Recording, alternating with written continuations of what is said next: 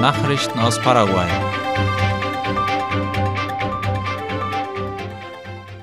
Paraguay ist als Gastgeber der Panamerikanischen Jugendspiele ausgewählt worden. Auf der Sitzung der Panamerikanischen Sportorganisation wurde Asunción als Austragungsort für die nächsten Panamerikanischen Jugendspiele im Jahr 2025 auserwählt, wie die staatliche Nachrichtenagentur IP Paraguay informiert.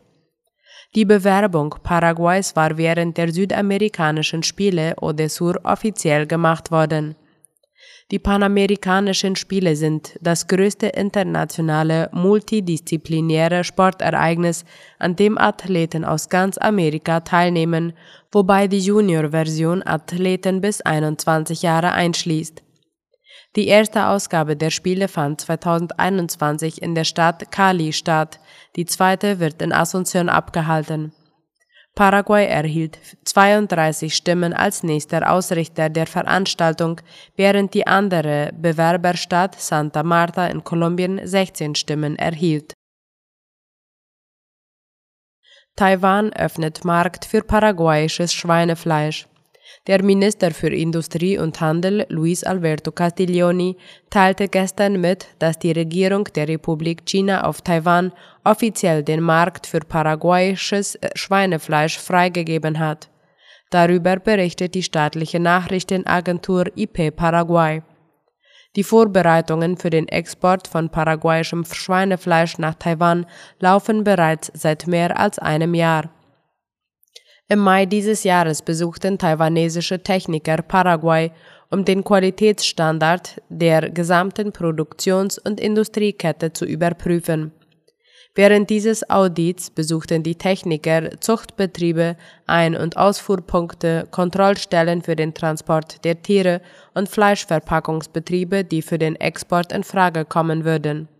Der Minister für Landwirtschaft und Viehzucht, Mag Moises Bertoni, erklärte während einer Pressekonferenz, dass man damit rechne, Schweinefleisch im Wert von 250 Millionen US-Dollar pro Jahr nach Taiwan zu exportieren.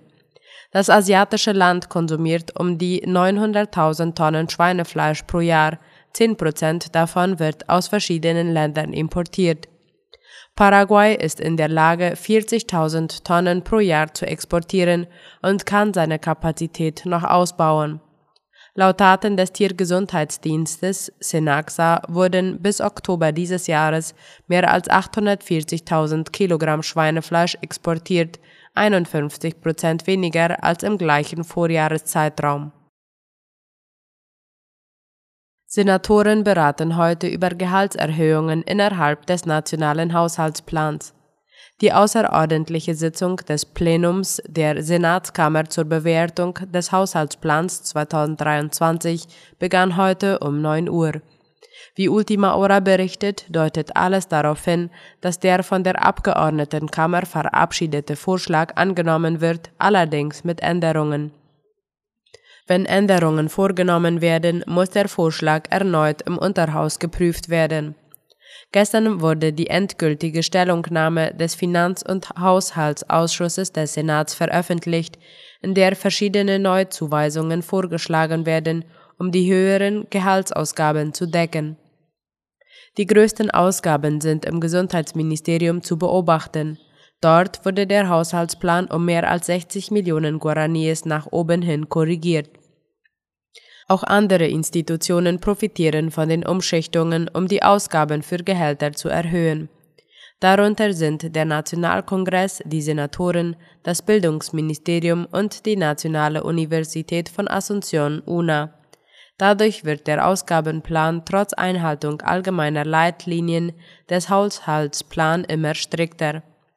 Nach der Verabschiedung durch das Unterhaus wurde der Haushaltsplan für das Jahr 2023 mit einem Gesamtbetrag von 105,3 Billionen Guaraníes verabschiedet. Damit liegt er um mehr als 150 Millionen Guaraníes über dem von der Exekutive vorgelegten Projekt. Geschätzte 5 Millionen Wähler werden bei den parteiinternen Wahlen ihre Stimme abgeben. Darüber schreibt IP Paraguay.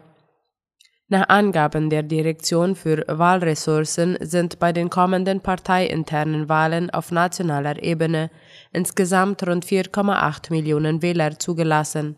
Mehr als 11.000 Wahltische werden in rund 1.000 Wahllokalen in den verschiedenen Distrikten des Landes eingerichtet. Auch im Ausland, wie zum Beispiel in Argentinien, Spanien und den Vereinigten Staaten, werden Wahllokale eingerichtet.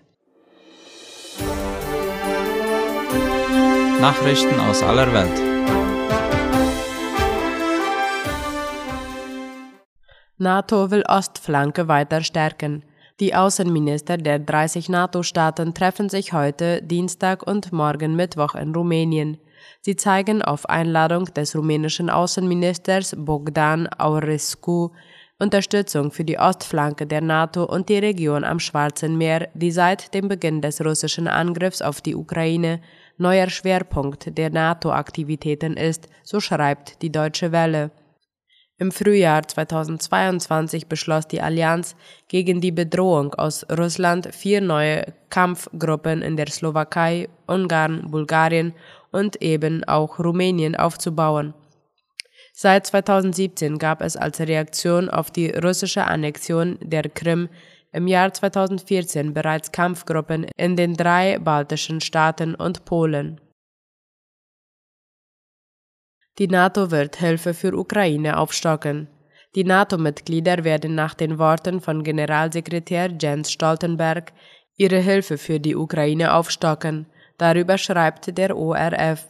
Man habe Generatoren und Ersatzteile geliefert und die Verbündeten würden beim Wiederaufbau helfen, sagte Stoltenberg heute vor einem Treffen der NATO-Außenminister in Bukarest.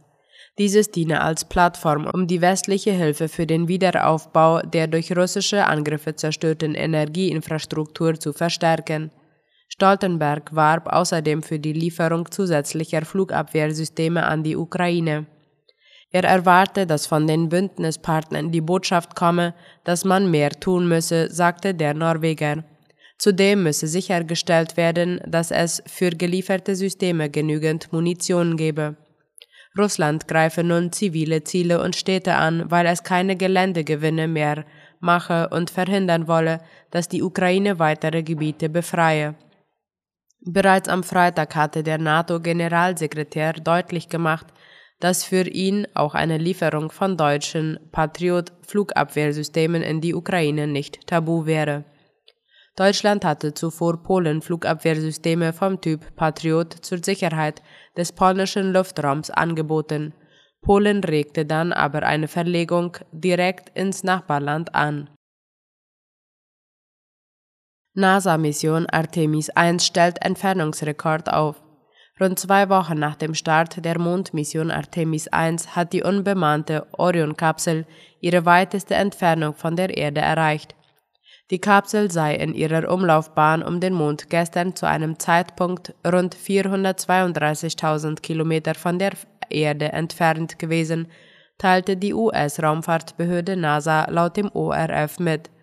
Eine weitere Entfernung von der Erde habe es bisher nicht gegeben, und das sei auch in verbleibenden rund zwei Wochen nicht geplant.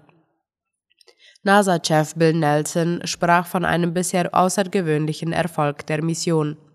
Es sei unglaublich, wie glatt die Mission bisher gelaufen sei, meinte er. Bereits am Samstag hatte die Orion-Kapsel einen Entfernungsrekord aufgestellt, als die Marke von rund 400.000 Kilometer Entfernung von der Erde überschritt. Das war nach Angaben der NASA die bisher weiteste Distanz für ein für Mensch gemachtes Raumschiff. Den bisherigen Rekord hatte vor mehr als 50 Jahren die Mission Apollo 13 mit 248.600 Meilen aufgestellt. Soweit die Mittagsnachrichten heute am Dienstag. Auf Wiederhören.